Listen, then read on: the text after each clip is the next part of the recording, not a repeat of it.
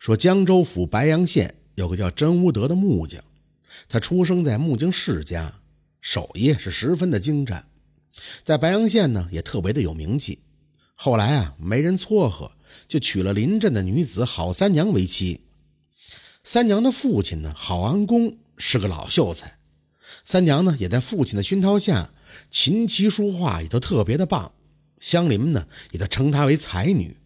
真无德娶了郝三娘以后啊。过得也十分的甜蜜，他呢在外边做工挣钱，郝三娘呢就在家里边整理家务、纺纱织布。有闲情雅致的话，三娘还会吟诗作对。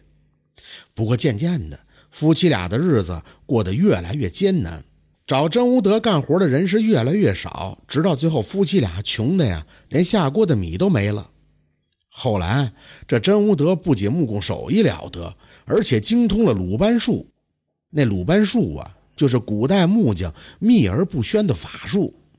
真无德呢，常常用鲁班术在屋主家中暗做手脚，以此来勒索钱财。附近的百姓们得知了真无德如此的下作，情愿从外乡请木匠，也不愿用他了。当时三娘已经怀孕有七个月了，郝安公担心女儿受苦，就把她接回了娘家居住。郝家那是书香门第。祖上先辈曾经当过大官，后来又过了无数代人，到了郝安公这一辈儿，还剩下三处宅子。郝安公呢，就把女儿啊安排在了其中的一处老宅当中。真无德没了生计了，也只好跟着妻子在老丈人家里边混口饭吃。有一天呢，这真无德在院里老树底下是闲坐打盹儿，耳边突然就传出了吱吱的叫声。这真无德正心烦意乱呢。循着声看去，竟然发现，在老树根的底下有一个黄鼠狼掏的窝，里边正有几只小的黄鼠狼，看上去刚出生不久，饿得在这吱吱乱叫呢。真无德当时就破口大骂：“嘿，真是虎落平阳被犬欺！你们这群畜生也敢笑话我？看我今天不好好治你们的！”他就找来了平日凿木用的铁签子，在火炉中烧了通红。然后呢，就伸到洞里边捅这小黄鼠狼。那些小黄鼠狼上哪儿躲去呀？被烫的是皮开肉绽，嗷嗷的乱叫。空气当中呢，也是弥漫着一股烤肉的味道。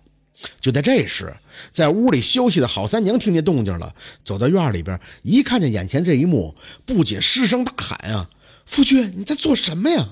真无德一见妻子从屋里边出来了，赶紧就过来搀扶，说着：“哎，外边风大，娘子莫要着凉了。”刚才我发现有几只黄鼠狼幼崽在那乱叫，我拿铁签子把他们都捅死了。娘子莫怕。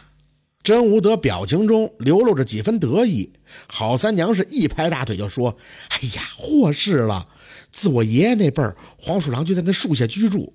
我爷爷说，那黄鼠狼已经修炼成黄仙了。百十年间，我们跟黄鼠狼一直相安无事。如今你把那黄鼠狼幼崽给杀死了，恐怕那黄仙不会善罢甘休的。”真无德此时是冷哼了一声，就说：“哼，我知道我现在不挣钱，你们好家人瞧不起我，但是用不着拿畜生吓唬我。”说完了，他气呼呼地回屋睡觉去了。到了半夜时分，真无德听见外边鸡鸣狗叫，赶紧就出门查看。只见一只黄鼠狼正叼着一只鸡，就跳上了墙头。真无德骂了一句：“嘿，有本事别跑啊！”虽然黄鼠狼在这老宅已经许多年了。但是黄鼠狼偷鸡，这还是头一回。此后一连数日，无论真无德将鸡舍固定的再结实，第二天总会有鸡被咬死或者丢失。有一天呢，这真无德检查鸡舍，发现又被咬死了五六只。他一句话也没说，径直就回到屋里边，从自己的箱子里边找到一本泛黄的书，上面刻着“鲁班书”三个字。他按照书上的样式敲敲打打弄了一天。最后刻出一只木鸡来，这郝三娘不解其意呀。只见真无德画了一张符，朝着木鸡上一贴，那木鸡竟变成了一只活蹦乱跳的大公鸡。当时郝三娘吓得是目瞪口呆，这真无德便将大公鸡放到了鸡舍之中。到了晚上，天上下起了小雨儿，真无德佯装是睡着了。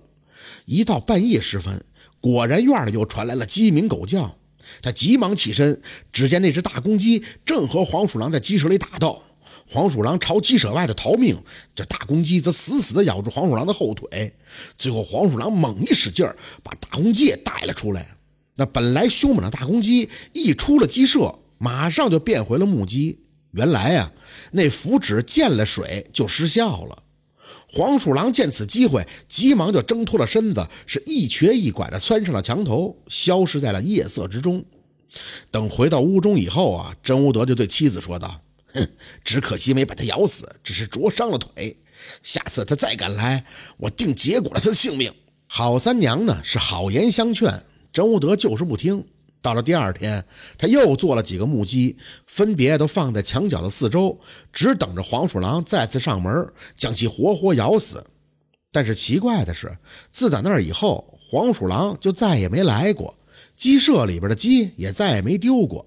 这真无德的心中啊，还有几分得意呢，心想肯定是那黄鼠狼怕了呀，也不敢再来了。一连好几天，郝三娘是右眼皮跳得厉害，就担心有什么不好的事发生。她嘱咐丈夫说：“这几天小心谨慎一点。”真无德就说：“他老疑神疑鬼的。”又过了几天，有人过来找真无德修房，而且是出了很高的工钱。这真无德呢就很高兴啊，马上就跟着去了。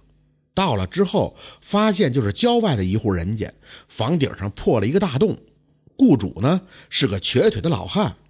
等真无德扶着梯子上房的时候，那老汉突然在下边把梯子一抽，这真无德生生的从梯子上摔下来，一条腿正好砸在石头上，当时腿就折了。那瘸腿老汉就冷笑道：“我也让你尝尝瘸腿的滋味。”说罢，那老头就变成了黄鼠狼的模样。真无德再看那房子，早就不见了踪影，眼前是一面悬崖峭壁。而那个梯子不过是黄鼠狼用枯树枝变的。后来啊，有砍柴的樵夫发现了真无德，把他抬回了家中。这真无德的嘴里边还骂骂咧咧呢：“我和那黄皮子不共戴天，我非得杀了他们不可。”此时啊，这郝三娘看到丈夫受苦，忍不住也就落下了眼泪。但是看到丈夫依然执迷不悟，也劝他：“夫君呀，为妻的说句不知长短的话。”常言说得好，冤冤相报何时了啊！你用公鸡啄了那黄仙的腿，黄仙化成老翁摔断了你的腿，你无故害了那黄仙的幼崽，难不成你也想咱们家的孩子丧生不成吗？黄仙世居老树之下，你无故招惹，现在你们已经两败俱伤了，如此下去是何时是头啊？一说到这儿，真无德也平静下来了。那黄仙能变化。倘若他化成妻子或者他人的模样，想害自己，那简直是易如反掌啊！可如今自己又能怎么办呢？他长叹了一声，说：“哎，一切都是为夫的错呀。”郝三娘长出了一口气，说：“只要夫君有悔过之心，此事便有回旋的余地。剩下的还是让我来吧。”当天晚上，郝三娘就把那几只母鸡给烧了。然后就在院里的桌子上摆上了鸡鸭，黄鼠狼果然再次前来。郝三娘对着黄鼠狼诚恳地说道：“我夫君无故伤害黄仙家小，如今他已知悔过了，念在小女先祖庇佑之恩的份上，求上仙饶过我们家老小吧。”那真无德也是忍着疼痛下了床，对着黄鼠狼说道：“嗯，我们甄家几辈单传，不能在我这一辈断了根呀。”否则，九泉之下难见仙辈呀！倘若上仙有何怨恨，便把气撒在我的身上，莫要伤了孩子。一切都是我的过错。那黄鼠狼摇身一变，又变成了瘸腿老头。老头长叹了一声，说道：“哎，罢了，万般皆是命，一点不由人呀。我那几个孩子命中该有此劫。”我为子报仇，动了杀心，坏了五百年的修行。我要到山里边修炼去了。你这木匠身上戾气太重，作恶太多。倘若不知悔改的话，你的两条腿啊都得成为瘸腿。你好自为之吧。说罢，老头也就消失不见了。自打那儿以后，这真无德是洗心革面，再也没做过害人的事儿，兢兢业业地钻研木匠工艺。也因为他的好手艺，渐渐地赢回了百姓的欢迎。后来呢，真武德的腿伤竟然渐渐的好了。他曾经用法术害人，结果被乡亲们联合抵制，夫妻俩险些被饿死。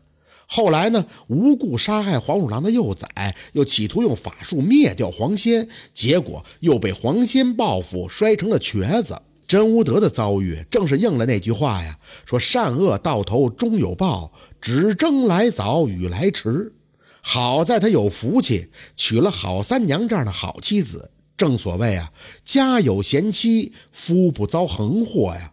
好三娘苦心劝诫丈夫，终于让甄无德幡然醒悟，取得了黄仙的原谅。自此以后，勤勤勉勉，才有了这余生的幸福。这。就是黄仙复仇的故事。感谢您的收听，喜欢听白好故事更加精彩。